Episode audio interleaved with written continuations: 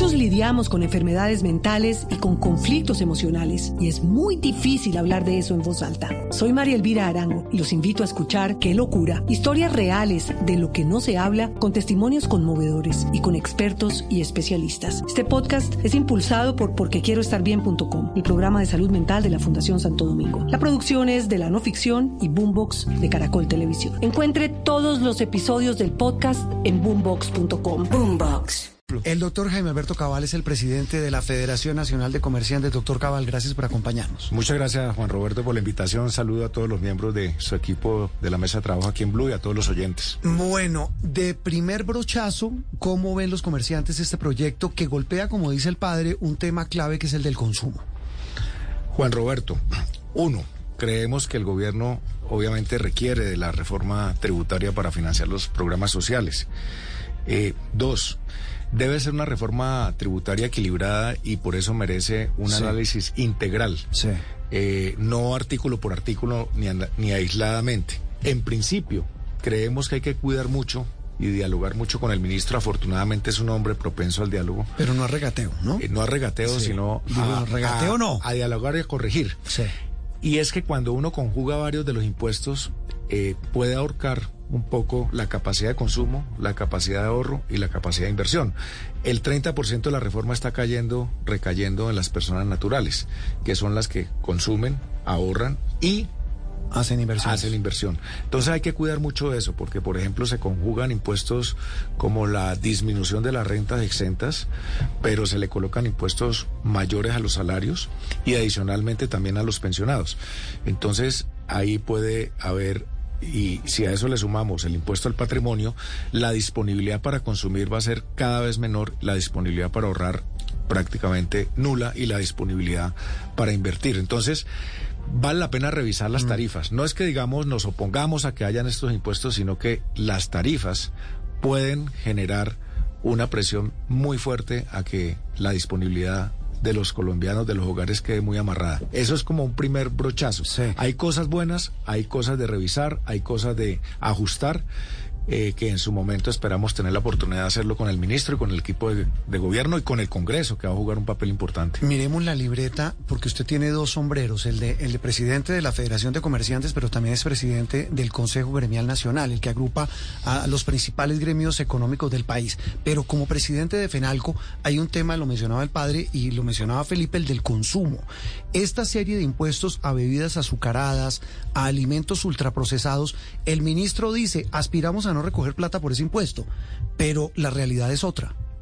Sí, a ver, yo creo que hay que tener en cuenta varias cosas. No, Fenalco eh, desde hace 20... Muchos lidiamos con enfermedades mentales y con conflictos emocionales y es muy difícil hablar de eso en voz alta. Soy María Elvira Arango y los invito a escuchar Qué locura, historias reales de lo que no se habla con testimonios conmovedores y con expertos y especialistas. Este podcast es impulsado por porquequieroestarbien.com, el programa de salud mental de la Fundación Santo Domingo. La producción es de la no ficción y Boombox de Caracol Televisión. Encuentre todos los episodios del podcast en boombox.com. Boombox. 27 años trabaja con los tenderos y es un gremio que siempre los ha apoyado y los conoce como la palma de la mano. ¿Cuántos hay en Colombia? 450 mil, de los cuales 160 mil han pasado por los programas de apoyo de FENALCO. Eh, y obviamente ellos tienen una enorme preocupación porque los impuestos eh, a las bebidas azucaradas y a los alimentos ultraprocesados se les puede convertir a ellos un impuesto directo. ¿Por qué razón? Porque ese impuesto va directo al canal de distribución y ellos van a adquirir estos productos a un mayor costo y se lo van a transferir a su vez a las clases populares que son las que más consumen a un mayor costo. Y esto puede caer la demanda, puede caer el consumo y puede caer los beneficios que tienen los tenderos, que al final no es más de uno o dos salarios mínimos al mes, de los cuales viven su familia. Están muy preocupados por eso. No nos oponemos al concepto de, de, alimentos saludables, pero es que tampoco hay evidencia, científica que todos los productos que van a quedar con consumo, con impuesto al consumo, son eh, saludables. Eh, no sean saludables. Y lo segundo, creemos que antes de imponer a la brava un cambio en el régimen de consumo, debe haber una pedagogía, una educación, una sensibilización y obviamente las empresas también tienen que ir transformando eh, sus productos y eso no se hace de la noche a la mañana. Pero le digo una cosa que es lo que más nos preocupa. Tenemos una inflación de alimentos del 26.62.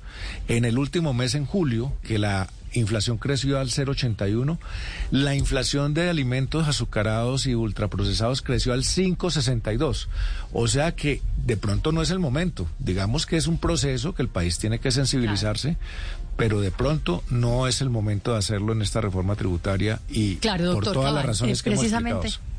Sí, precisamente para nadie es un secreto que el consumo ha sido la base de la reactivación económica del país y dentro de ese consumo también ha tenido un papel muy destacado los tres días sin IVA del año, una idea con pocos amigos y además muy mal defendida. Pero tengo aquí los datos, el último informe de la DIAN sobre todas las facturaciones en esos tres días sin IVA del año, del año 2021. Y según este propio informe de la DIAN, más de la mitad de los electrodomésticos vendidos en el país se hicieron en los comercios, en los estratos 1, 2 y 3. Al quitar estos días sin IVA del año, ¿qué tanto va a golpear eso el consumo precisamente de estos hogares menos favorecidos que además han aprovechado estos días para actualizarse en materia, por ejemplo, de tecnología?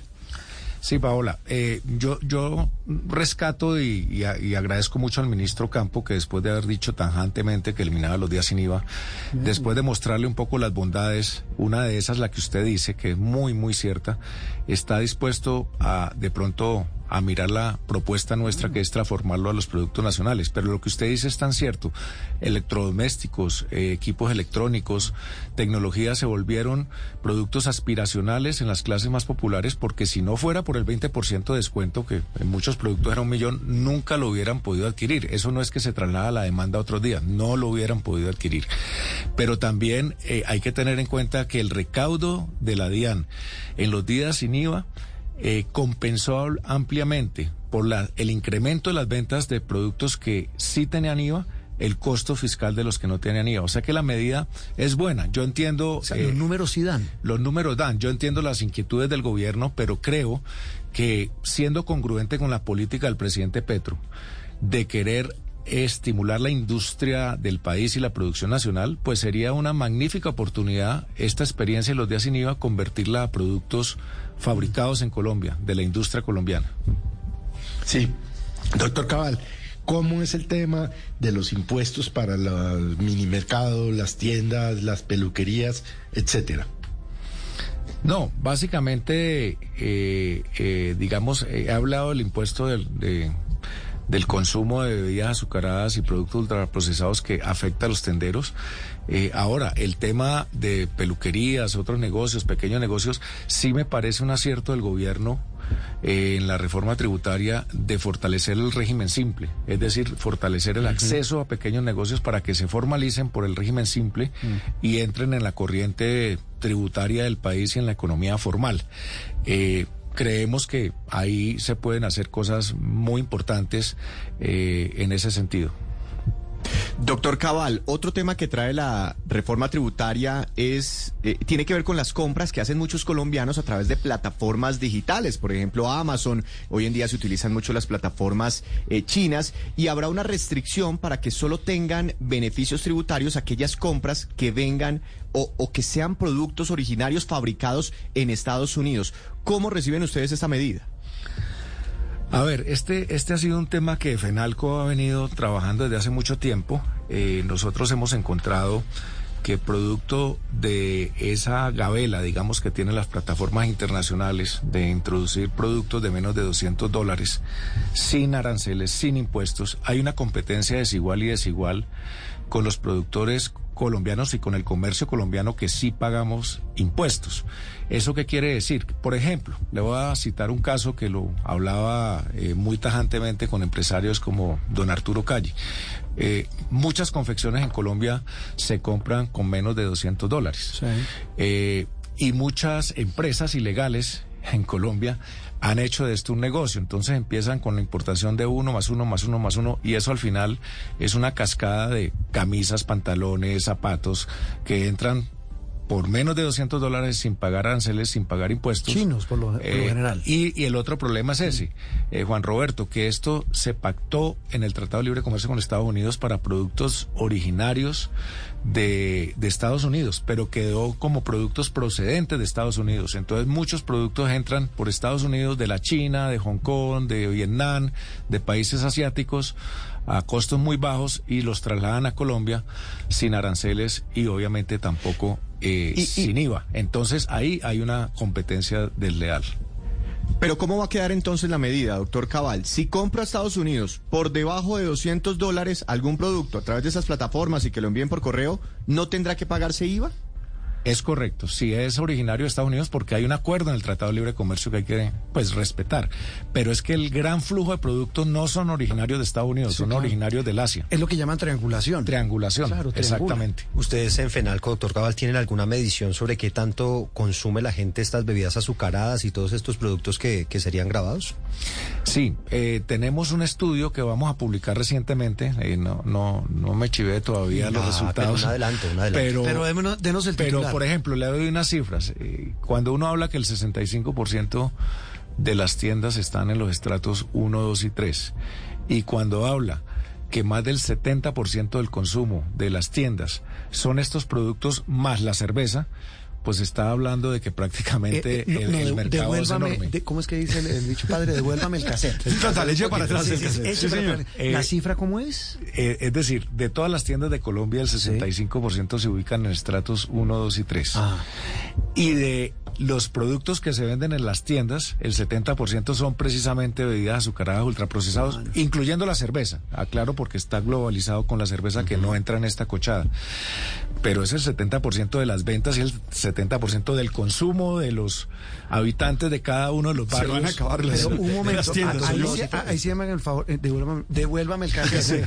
La, la cerve- Échelo para atrás. ¿La cerveza tiene azúcar? No, no, no. Es que eh, cuando es que el estudio... ultraprocesado. es que en el estu- estudio claro. midieron ahí también la No, cerveza. en el consume. estudio medimos el consumo de la Ah, cerveza, ya, ya, pero ya. la cerveza no tiene nada que ver con este paseo. Ah, bueno, ojo con eso, sí, ojo con eso. Ojo con la cerveza. no, Doctor- se- sería lo último. no, no. Doctor Cabal, a propósito de las tiendas, de esos pequeños comerciantes, déjeme preguntarle sobre el consumidor final. Si, si digamos más impuestos se traduce, usted sabe que los tenderos, que esas tiendas o esos comercios pequeños tienen unos precios que no regularmente son los del mercado. Es decir, eso se pone al ojo y como dicen coloquialmente, dependiendo del marrano. Esto podría generar que, que haya una... Dependiendo del cliente, ¿no? Sí, dependiendo del cliente, que haya una diferencia entre tenderos, entre tiendas, entre más impuestos se ponga. Digamos que normalmente los canales de distribución de, de los productores que abastecen las tiendas, eh, los precios más o menos llegan, depende del- de la cantidad, digamos, de la de- del volumen de compra, llegan a, a- a unos precios similares. Lo que pasa es que a todos les va a llegar con este impuesto del consumo y obviamente es, se trasladan al consumidor. Esto puede que no sea sensible en las grandes superficies o muy sensible en los supermercados donde consumen eh, pues niveles eh, digamos de, de ingresos mayores. Pero en las tiendas, como muy bien lo dice, donde el consumo eh, es mucho más popular, pues esto finalmente se traduce en un mayor precio a quien lo compra. Le voy a colocar un ejemplo. Preocupación. Los constructores, eh, los, los trabajadores de las construcciones normalmente llegan temprano a las obras y salen a las 7, 8 de la mañana y su desayuno es la realidad como dice el padre. Su desayuno es gaseosa con pan o salchichón o papitas fritas. Eh, eso se va a poner eh, supremamente costoso. Obviamente hay que tender a buscar unos incentivos a bebidas más saludables, pero creemos que pues eso es un proceso y no eh, abruptamente como se podría la hacer ahora. empanada o el pastel de yuca quedaría incluido. Es que me acordé por eso que usted habla del desayuno en la calle. No, esos No, productos no. ah, bueno. Sería, Mencho, con la cerveza sería el colmo. Pero todo el tema de galletas, todo el tema pastel, de pastel, etcétera, que ha incluido. Do- Doctor Cabal, sacándole un poquitico el tema de la reforma tributaria eh, y quizá anticipándose, ¿cómo ve usted todo este tema, sobre todo en la reforma eh, eh, que seguramente vendrá con los temas relacionados con las horas extras, por ejemplo? Los recargos nocturnos. Los recargos Que ese es nocturnos. otro, ese es otro, Claro. Juan, otro de los capítulos Claro. grandes del, de los anuncios del nuevo gobierno. Claro, y que seguramente, o seguramente no, pues sabe que eso afecta inmediatamente al comercio y, por supuesto, eh, tal vez a la generación de empleo. Sí, muy importante la, la reflexión porque lamentablemente en Colombia, y lo voy a decir con toda franqueza, no, no hemos sido capaces de dar un debate serio entre la academia, los gremios, los sindicatos, el gobierno, que lo debe liderar, eh, de una reforma laboral integral. Y se ha venido haciendo a, a pedazos y a retazos. Entonces, el año pasado eh, pasó el proyecto de reforma donde se reduce la jornada semanal de 48 a 42 horas. Eso se traduce en más costos para los empresarios. Si esto llega a pasar, de que la jornada diurna se va a las 6 de la tarde, quiere decir que todas las horas adicionales serán extras. Y si es dominicales y festivos, pues todavía mayor. Muchos lidiamos con enfermedades mentales y con conflictos emocionales y es muy difícil hablar de eso en voz alta. Soy María Elvira Arango y los invito a escuchar Qué locura, historias reales de lo que no se habla con testimonios conmovedores y con expertos y especialistas. Este podcast es impulsado por porquequieroestarbien.com, el programa de salud mental de la Fundación Santo Domingo. La producción es de la no ficción y Boombox de Caracol Televisión. Encuentre todos los episodios del podcast en boombox.com. Boombox. Y esto tiene un impacto enorme, por ejemplo, en el comercio que trabaja muchas veces 18 o 20 horas y en el sector turístico, restaurantes, bares, eh, hoteles, donde obviamente el trabajo nocturno es necesario. Entonces, ojo allí porque de verdad que lo, lo que podemos hacer es que por arreglar o mejorar las condiciones de los que hoy tienen empleo, vamos a causar es como consecuencia de que no más gente tenga empleo porque va a ser muy costoso generar empleo en Colombia. Sí, y doctor Cavalli, aunque este gobierno está empezando, lleva dos o tres días, eh, ¿siente usted que como empresarios, y ahora que está sobre todo usted a la cabeza del Consejo Gremial, eh, eh, se sienten escuchados? ¿Creen que hay un canal, digamos, abierto, así sea, pues, como le digo, que llevamos dos o tres días de gobierno nomás? No, hay que reconocer de que sí ha habido una intención desde que el presidente Petro en campaña se reunió con el Consejo Gremial eh, prometió tener un canal abierto de diálogo. El ministro Campo lo ha venido haciendo con toda generosidad. Eh, el ministro Alfonso Prada de la, de la misma manera. Eh, y creemos que en la, medida, en la medida que se ha ido conformando el gabinete, esperamos esa misma actitud de todos los ministros, en este caso de la ministra de Trabajo, pero, pero que les necesita escuchar mucho. Los empresarios les dijo tacaños. Ayer una reunión con la CUT, digo, los empresarios en Colombia son muy tacaños. Yo creo que esos, esos juicios, eh, eh, sin ningún tipo de sustento, son juicios que en vez de unir como quiere el presidente Petro, lo dijo, yo quiero unir a los colombianos, de todos los que votaron, los que no votaron por mí, quiero una Colombia unida y fuerte, pues la ministra no le está haciendo eh, buena propaganda a lo que se dice. Mm. Es decir, hay que predicar y practicar. Pero podrían los empresarios pagar un, un poquito más, mejorar condiciones laborales. ¿Usted cree que hay un equilibrio en ese tema? Hoy en Colombia es costosa la legislación laboral y eso afecta de alguna manera la generación de empleo. Eh, el planteamiento nuestro es sentémonos a ver si hacemos una reforma integral que quede en un sano equilibrio, en condiciones para los trabajadores que hoy están, pero que permita contratar tantos trabajadores que están desempleados o formalizar muchos trabajadores que están en la informalidad. Entonces hay que tener un sano equilibrio en ese sentido y por eso pues creemos que hay que hablar eh, con sustento y con argumentos. Eh, el regateo, una última, Paola.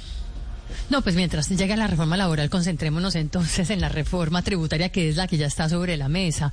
Y sobre el, respecto, quisiera preguntarle por el tema de ganancia ocasional, pero para las empresas. Hemos conversado toda la mañana sobre el tema de ganancia ocasional personas, pero aquí también se vienen cambios para el tema de ganancia ocasional para las empresas, es decir, cuando venden, por ejemplo, un edificio que no usan, un terreno que no usan, en fin, se dice que va a subir al 30% esa tarifa del 10% actual, que lo revisarían para subirlo al 30%. ¿Qué tanto les pega eso y qué impactos puede tener?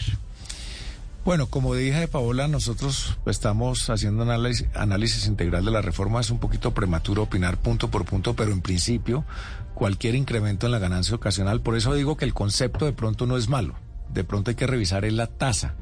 Eh, llevar de 10 al 30%, que es 300%, triplicar eh, esa escala, pues seguramente puede afectar la dinámica de los negocios y, obviamente eso pues va, digamos, en contra de una economía activa y, del crecimiento económico. Entonces, el tema que hemos propuesto es revisemos integralmente las tasas para que no quede de alguna manera esa capacidad de inversión, la capacidad de hacer negocios, de, de ahorrar y de consumir apretada. Pues bueno, empieza el regateo, así al ministro le moleste la palabra. Yo creo que no es regateo, es cuestión de argumentos y de... de negociación, digamos, de diálogo. en el concepto más amplio. De diálogo y, y, ojalá encontrar de que se pueden corregir muchas cosas, como él dijo. No regateo, pero sí corrección. Corrección. Doctor Cabal, muchas gracias por haber estado aquí en la mesa de trabajo de Mañana Blue. Muchos lidiamos con enfermedades mentales y con conflictos emocionales y es muy difícil hablar de eso en voz alta. Soy María Elvira Arango y los invito a escuchar Qué locura, historias reales de lo que no se habla con testimonios conmovedores y con expertos y especialistas. Este podcast es impulsado por porquequieroestarbien.com, el programa de salud mental de la Fundación Santo Domingo. La producción es de la no ficción y Boombox de Caracol Televisión. Encuentre todos los episodios del podcast en boombox.com. Boombox.